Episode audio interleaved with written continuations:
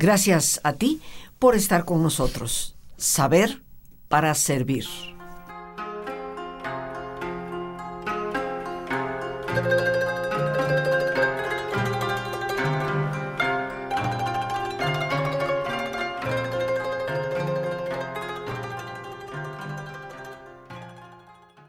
Escuchamos una preciosa música que evoca en nosotros misterio, que evoca en nosotros una cultura milenaria.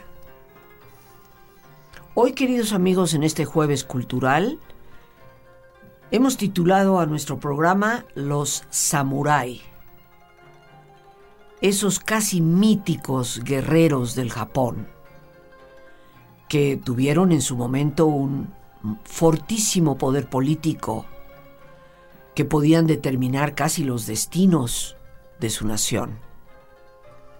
El licenciado, el doctor Toru Shimizu, él es abogado de origen de la Universidad de Kioto, estuvo en la misión permanente del Japón en las Naciones Unidas, también estuvo en la embajada en Brasilia, ha servido diversos puestos en Tokio, dentro del Ministerio de Relaciones Exteriores, incluyendo director, lo que sería aquí el subsecretario, de lo que son los asuntos de América del Sur, eh, director de asuntos en la OCDE y también ha participado en diversas organizaciones como representante del gobierno japonés.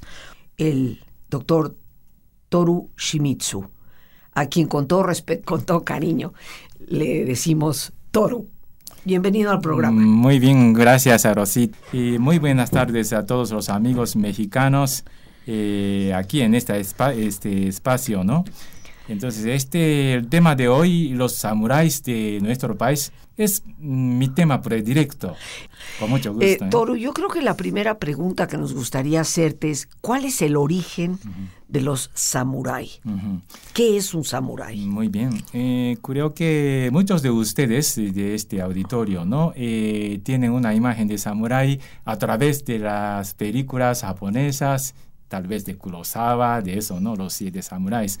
Sí, pero este, los samuráis ah, eran eh, verdaderamente, eh, verdaderamente es, un, eh, es, personas de, de, la clase de nuestra sociedad. ¿no? Y voy a hablar un poquito de la historia de este samurái. ¿no? Según nuestra mitología, nuestro país más o menos tenemos una historia de más de 2.600 años. En la época incipiente de nuestro país como nación, ¿no? Teníamos una forma de gobierno en la que con el emperador en el núcleo, eh, algunas familias de mayor influencia prácticamente se encargaban de asuntos seculares, digamos, de administrar el país. Y siguió así esta época hasta más o menos hasta el siglo XI, cuando estructura eh, eh, cuando estructura nacional se profundizó y como consecuencia se vieron algún que otro conflicto en busca de una preponderancia de unos sobre otros. Eh, se podría llamar esta época como la Edad Media de nuestro país. A partir del siglo XI. Sí, exactamente. es entonces justamente en esta época cuando apareció una clase de poderes militantes, o más bien caballerescos, que se dedicaban a la defensa de algunas eh, familiares de mayor envergadura política.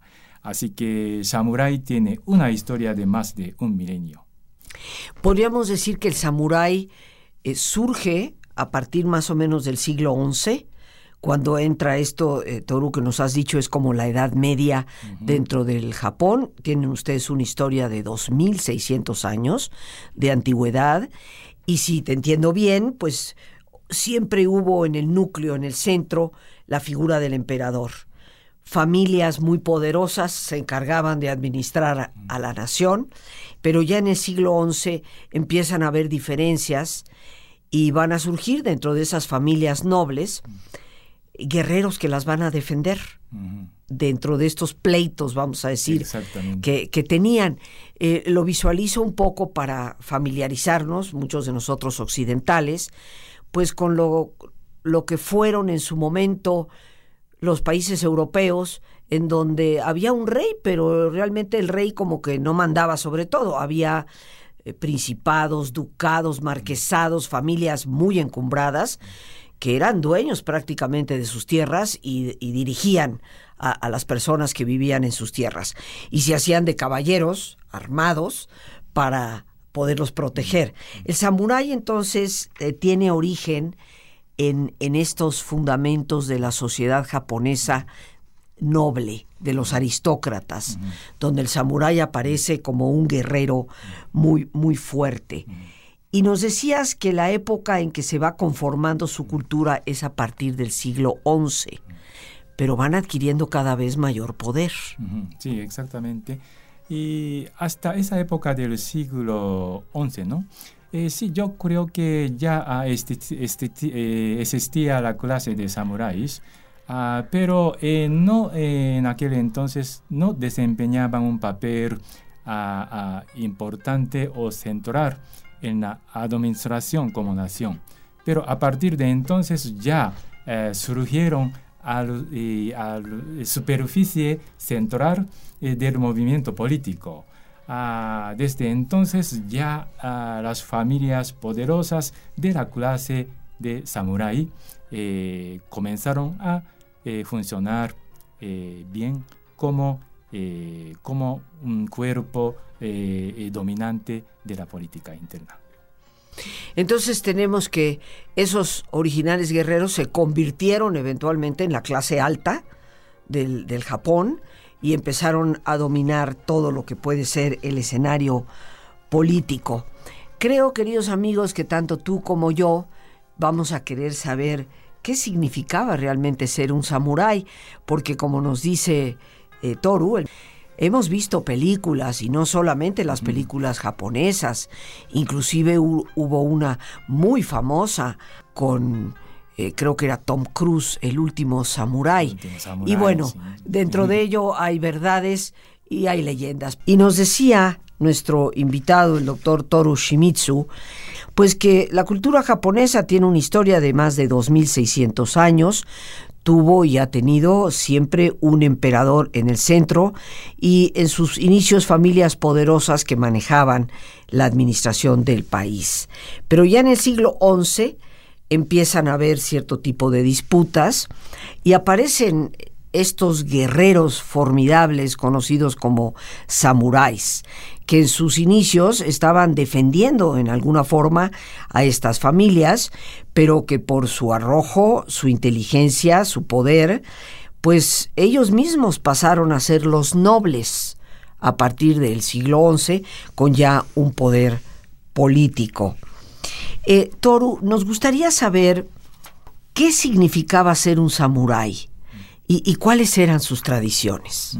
Muy bien, muy bien.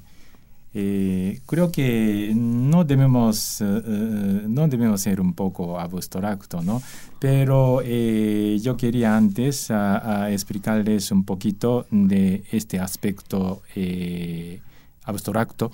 Y mm, creo que primero, el ser samurái ah, requiere, desde luego, ¿no? la valentía, porque ellos básicamente originalmente son guerreros y a veces un samurái debe atreverse a arriesgar su vida para defender a su familia y también su gobierno estatal, feudal al que pertenece, también a su jefe del gobierno y ante todo su dignidad.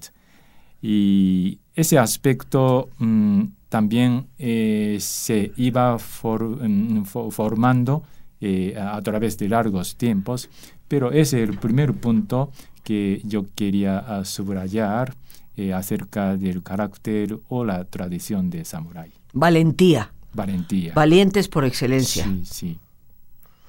Esto sería eh, lo primero. Ser un samurái significaba ser una persona valiente, pero ¿qué significaba dentro de la sociedad? ¿Qué, lugar ocupaban? ¿Qué punto de admiración por parte de las personas? Eh, yo creo que sí, después de hacerse cargos de, esta importancia de administrar mm, la nación, ¿no? Eh, samurái eh, se pasaron mm, a conseguir un carácter admirable. Y para eso, por ejemplo, ahora hablamos del espíritu de samurái, de esta valentía y también aparte de valentía, a muchos caracteres de alto valor. Eh, eso, eh, mostrar este, estos caracteres ante el pueblo japonés ah, era necesitado, yo creo. Y de ahí viene, yo creo que el segundo carácter, por ejemplo, eh, cómo debe portarse o cómo debe funcionar como valioso o como admirable eh, jefe de la administración de la nación. ¿no? Eh, eh, por ejemplo, el ser oportunista es mal, visto durante esta cultura de, de, samurái. Un samurái mantendrá su postura o su creencia, aunque al fin de cuentas esto perjudicaría su fortuna y en caso extremo su vida. Eh, hay ejemplos de, este tipo, eh, hay, un mar de ejemplos de este carácter. Por ejemplo, en 1864, allá fue eh, la, la, etapa final de la clase de samurái, antes de nuestra entrada en, la, en el mundo moderno de la época de Meiji. En ese año un samurái perdió su vida ejecutando ejecutado en Kioto porque él intentaba restaurar un nuevo régimen imperial y abolir el gobierno de Tokugawa de la época de Edo, que duró eh, eh, eh, más de 260 años. ¿no? Y él nos dejó un bonito oh, poema ah, que se llama Waka un corto poema ¿no? Mm, que se llama Waka en nuestro país. Y esos samuráis a veces cantan o escriben este tipo de poemas. Eso es una muestra de eh, expresar su ah, intelecto o su dimensión cultural ante sus alrededores, ¿no? Entonces ese samurái que perdió su vida ah, escribió, por ejemplo, yo digo, eh, este tipo de poema. Eh, si hubiera yo nacido en una época próspera y floreciente como primavera, habría vivido una vida bendita que pareciera perdurar por mil años. ¿no? Eso por una parte se mm, interpretaría que es una muestra de eh, no lo siempre poderoso, ¿no? Es una muestra de un eh, cierto grado de debilidad, yo digo, pero entender ese aspecto de débil, ese aspecto efímero y pasajero, es algo mm, mm, constituye una parte del espíritu fundamental de, de, Samurai. O sea que lo que yo quería en sumo eh, en suma ah, eh, destacar es que eh, mm, conseguir ese nivel de intelecto y también percibir la habilidad de percibir esos sentimientos es muy importante para Samurai. Fíjate que de lo que dices, Toru, pues nos, nos describes una esencia del personaje, ¿no? De lo que significaba ser realmente un samurái. Yo he tomado aquí algunos apuntes. Eh, tenemos la valentía, porque ciertamente siendo guerreros, eh, tenían que mostrar ese carácter valiente. Admirable jefe. Esto yo creo que vale la pena reflexionarlo, porque mucha gente puede llegar a ser jefe, pero no muchos jefes son admirables. Algunas personas inclusive desprecian al jefe, lo consideran muy lejano a encarar en sí, a engendrar en sí eh, los valores que inclusive a veces dice promover. Para que nosotros admiremos a un jefe es porque ese jefe es congruente con los valores que promueve. Y dijiste algo que también me parece importante resaltar. Nunca oportunista. ¿Cuánta falta nos haría tener líderes, queridos amigos, que no fueran oportunistas? Que realmente eh, trabajaran, en este caso, como los samuráis, por su nación, no por un interés meramente personal. Y añadiste algo, Toru, que me parece sumamente significativo. Nunca eran oportunistas aún a costa de su fortuna o de su vida. O sea, los valores iban por delante. El concepto de aquello que ellos defendían era lo importante. Muchas veces el honor, el respeto, la armonía, el equilibrio entre las fuerzas, aunque su propia vida estuviera en juego, aunque su fortuna entera se perdiera.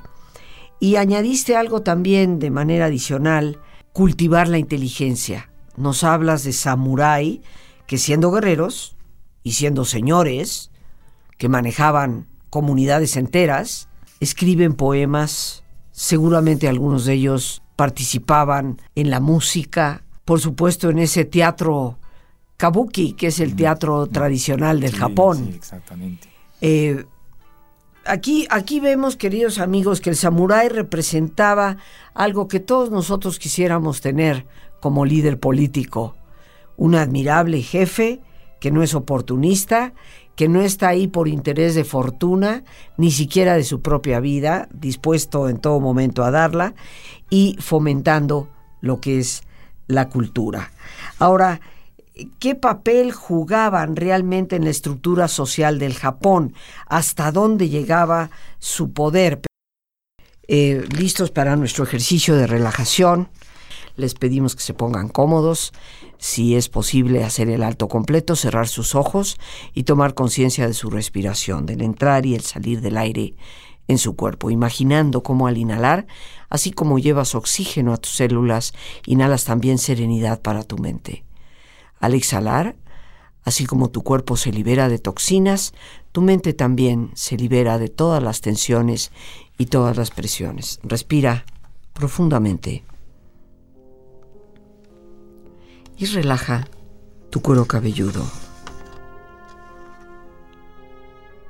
tu frente, tus párpados, tus mejillas.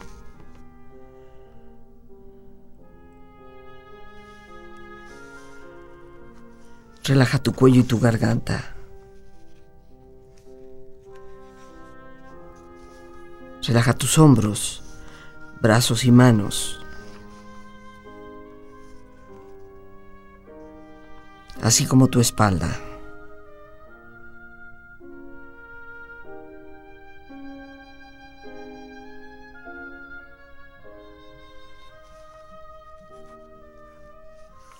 Relaja tu pecho exterior e interiormente.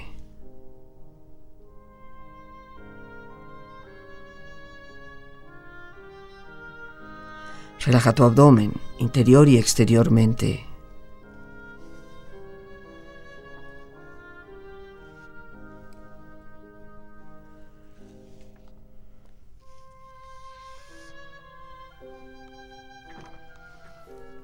Relaja tus muslos, tus rodillas.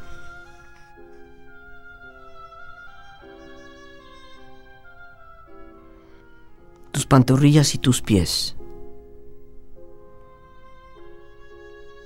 Y con tu cuerpo profundamente relajado,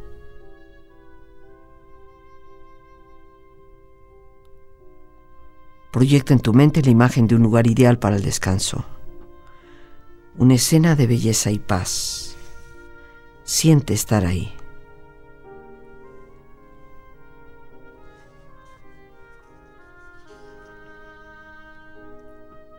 Con tu cuerpo relajado y tu mente serena, reflexiona.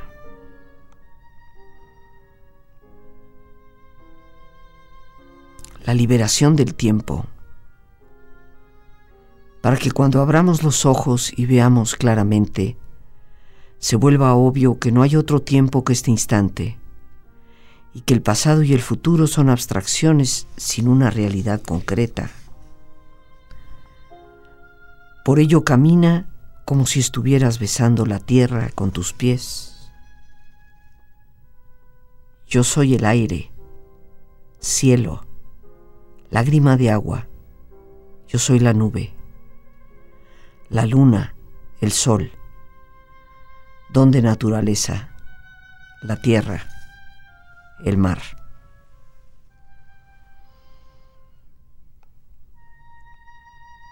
Respira profundamente.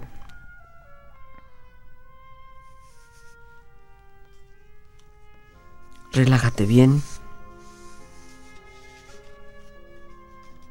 Y con esta experiencia empieza lentamente a estirarte, brazos, manos, piernas y pies, moviendo tu cuello, bostezando si lo deseas, haciendo que tu cuerpo retome su nivel de actividad habitual hasta muy lentamente abrir tus ojos.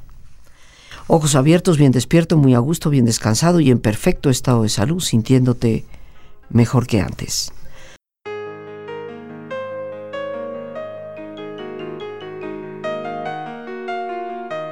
La autoestima definitivamente es nuestra propia responsabilidad.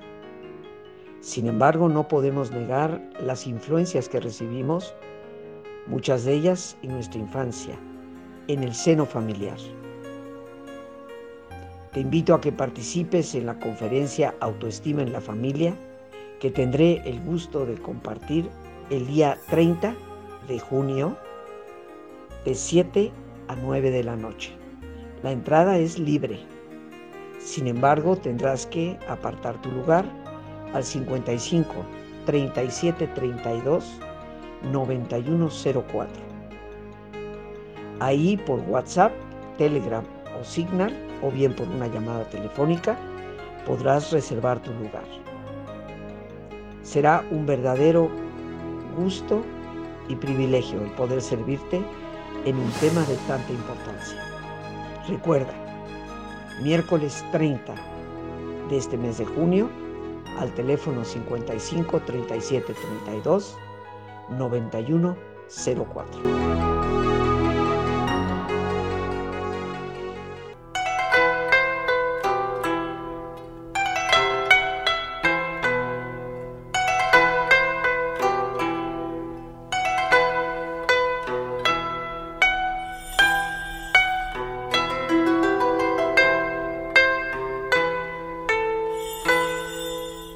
Aquí estamos, queridos amigos, con este fascinante tema de los samurái. Su origen, del cual nos ha hablado el ministro de la Embajada de Japón en nuestro país, y eh, Toru, que nos encanta que le guste venir a nuestro programa, nos ha hablado del origen de estos personajes, cuándo se va conformando ya su cultura a partir del siglo XI, lo que significaba ser un samurái. Y él nos dijo algo, eh, no quería hablar en abstracto, pero en realidad nos dio cosas muy concretas, porque nos dijo cuáles son realmente las características y el significado de ser uno de estos personajes. Eh, ¿Qué tradiciones eh, tenían y qué papel jugaban en la estructura social del Japón? Sí, sí. Y gracias otra vez, Rosita. Y ah, sobre esa pregunta, ¿no? yo digo que eh, social y políticamente los samuráis pasaron a encargarse como gobernantes para la nación del Japón, como acabamos de mencionar. ¿no? Sin embargo, samurái significa más allá de este concepto de, digamos, ciencia política. Eh, primero, ya yo he referido, pero quiero subrayar mm, su aspecto cultural. ¿no? Los samuráis eran eh, tanto políticos como aristócratas, eh, pasaron a ser aristócratas. Eh, sobre todo era así en la época de Edo. En la época de Edo comienza justamente en 1603 hasta 1868. Duró casi tres siglos. ¿no? En esta época de Edo eh, casi no había guerras y el pueblo japonés gozaba de una prosperidad inmensa, algo sin precedente en la historia de nuestro país. Entonces pongo que muchos de ustedes saben, por ejemplo, ukiyo-e. Ukiyo-e es el grabado, grabado tradicional. Eh, de la seda ah, en madera. madera, en, madera, ¿no? Eh, se llama ukiyo-e. eh, que sigue siendo popular en países occidentales, incluyendo aquí en México, a partir del siglo XIX.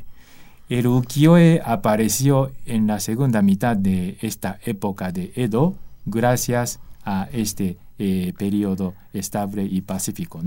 Eh, durante esta época de Edo, los samuráis se educaban bajo una rígida disciplina de conocer bien eh, cómo debía ser la relación entre el pueblo y la clase de samurái para asegurar un buen gobierno, digamos. Y los niños samuráis eh, chiquiños ¿no? debían hacer ejercicio de kendo. Kendo es algo, un ejercicio, eh, digamos, camino del debido manejo de la espada japonesa, como aparece en muchas películas, ¿no? Sí. Y hacer por ejemplo, ellos ah, ah, tenían que hacer eh, lecturas. Ellos tienen que leer mucho de eh, los principales libros clásicos que les enseñaban cómo debían comportarse como jefes respetables y admirables. Y también lo más importante para los samuráis era Mm, tener un sentido de adorar la belleza de la naturaleza, como mencioné un poco, ¿no? Eh, se consideraba algo vulgar sobre, ah, perdón, se consideraba algo vulgar, ¿no? Saber solo gobernar y ser indiferente a las bellas flores, las bellas culturas y muchos otros sentidos sutiles que hay en nuestra isla abundante de diversidad de fauna y eh, flora. Se consideraba vulgar no tener sensibilidad. Sí, sensibilidad. Ante las cosas, lo cual también va a hablar de sensibilidad hacia las personas. Entonces, como mencionaba, un samurái debe cantar, escribir y bonitos poemas del tipo waka. ¿no? Bueno, y también así que los samuráis trabajaban o trataban de aprender mucho los poemas o cantos tradicionales japoneses eh, waka, eh, donde poetizaban sus sentimientos muy sutiles sobre la bella naturaleza de nuestras eh, cuatro estaciones, también el amor, la tristeza de perder a sus amados y también el agradecimiento a dioses, y etcétera, etcétera. por ejemplo, un famoso samurái, Minamoto no Sanetomo del siglo XIII, casi hace un milenio, ¿no? Sí. Ansiaba muchísimo aprender este poema waka de un gran maestro que residía en Kioto y por fin realizó su aprendizaje a través de su correspondencia con ese gran maestro. Es algo similar a nuestro sistema actual de eh, enseñanza, ¿no? A través de correspondencia, aprender, ¿no? Es un bonito anécdota. Eh, este, eh, este gran maestro se llama ah, Fujiwara no Sadaye, ¿no? Él le enseñaba estos poemas. Y los excelentes cantos de Minamoto no Sanetomo es, cristalizaron en un poemario o una antología poética. Y aún hoy podemos conseguir este, esta antología poética en casi cualquier librería ¿no? de nuestro país. Antología poética, poética de, este, este, gran maestro. Sí, de, no, de este samurái. Ah, de este samurái. que aprendió a través de este gran maestro de Kioto, ¿no? Sí. Sí, mucha, mucha gente conoce eh, este hecho, yo creo. Y también mencionando de la ah, tradición y ese aspecto de, de, cultura de samurái, ¿no? Ah, finalmente yo quería mencionar una cosa. Eh, creo que mm, eh, un interesante ejemplo de, eso es que, eh, como muchos de ustedes saben, el arma y el símbolo para samurái era la espada japonesa y se llama katana, ¿no? y se, necesita un alto nivel técnico artesanal para forjar, para hacer estas espadas. Y aún después del comienzo de la época moderna de Meiji, y algunas familias de eh, forjadores de este katana se quedaron a dedicarse a forjar cuchillos, cuchillos japoneses. estos cuchillos son muy diferentes de los occidentales y muy aptos para sashimi y sushi. son especiales, ¿no? Sí, especiales. Para, eso. Sí. Toru, que los samuráis van desapareciendo en el siglo XIX. Es correcto, entra la modernización, podríamos decir, del Japón. ¿Aún existen los samuráis? En nuestro país, sí. Yo creo que, eh, en una palabra, yo creo que sí, en el sentido diferente de la clase política, como acabamos de mencionar, ¿no? Eh, porque eh, en, una forma de cultura, en, un modo de nuestro espíritu, ya creo que tenemos una parte de la herencia de samurái en la actualidad. Gracias por la pregunta. ¿eh? Claro, y este, y tu respuesta es preciosa, ¿no? El espíritu noble, el espíritu que no es oportunista, está presente. Por algo el Japón es un país eh, con tanta abundancia para sus habitantes. Y también de niñez, uh, muchos de nosotros uh, practicábamos este, digamos, de arte de kendo, de ejercicio de una especie de espada, ¿no? Sí. Como una parte de la enseñanza básica para ah, mejor ah, disciplina ah, entre los ante los demás, ¿no?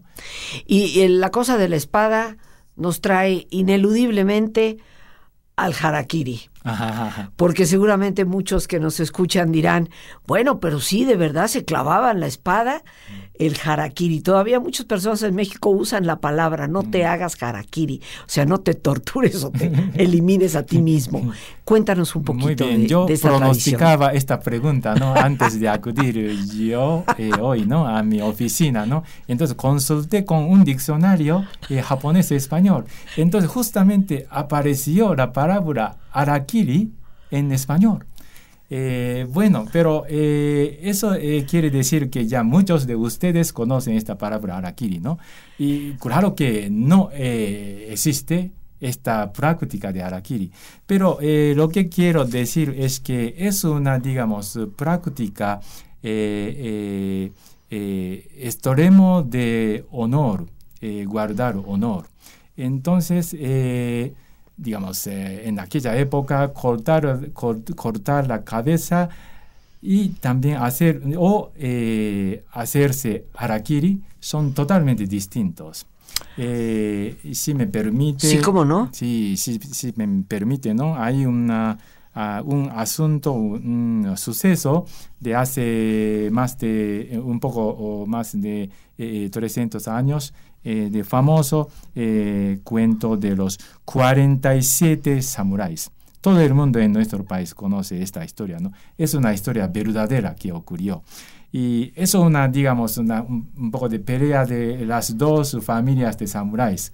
Pero eh, los samuráis, de esos 47 samuráis, hicieron un, un acto honorario de, digamos, una venganza a la otra familia, ¿no? Y según la ley de aquel entonces, ellos eh, eh, eh, tuvieron que tener la responsabilidad para este acto, pero ellos, todos ellos, ah, se permitieron hacer arakiri. A ellos mismos. Sí, a ellos mismos. Y en, en, el centro de Tokio, cerca del centro de, cercano del centro de Tokio, ¿no? Hay un templo famoso Sengakuji y donde eh, hay tumbas de esos 47 samuráis. Entonces, eh, en, cada época, cada, cada, estación del año, a muchos japoneses, eh, junto con muchos visitantes de otros países, ellos acuden a ese templo para percibir esa alma de los samuráis. Una tradición que estaba relacionada al honor, que por supuesto ya no existe, pero que eh, caracteriza ese sentimiento de un samurái eh, que tiene el suficiente honor para decir prefiero quitarme de en medio antes que perjudicar a los demás, ¿no? Aquí nuestros políticos ni siquiera renuncian, cosa que sé que el ministro no le va a gustar que yo diga, pero lo estoy diciendo yo, no lo está diciendo él. Entonces, eh, mucho tenemos que imitar. Y bueno, la cultura de los samuráis, queridos amigos, es una cultura que por ser una cultura de contenido interior, de este sentido del honor, de la responsabilidad, de este sentido que nos ha comentado nuestro invitado, de estar dispuestos a sacrificar fortuna y vida por el bien de este concepto de ser admirables jefes, admirables, pues todo esto nos habla de valores y son los valores realmente los que construyen una gran sociedad. Creo yo, Toru, y me gustaría, porque nos queda escasamente un minuto ya de programa, que nos dijeras en muy breve por qué admiras tanto a los samuráis. Sí, eh, muy, bien. Creo que ya constituye una parte de nuestra, una parte intrínseca de nuestra cultura o, nuestras actividades diarias, ¿no? Ah, no eh, destaco demasiado el buen aspecto de Samurai, pero lo cierto es que ya ah, estamos involucrados en ese aspecto eh, de nuestra larga historia, de larga fermentación o destilación de este espíritu de samurái.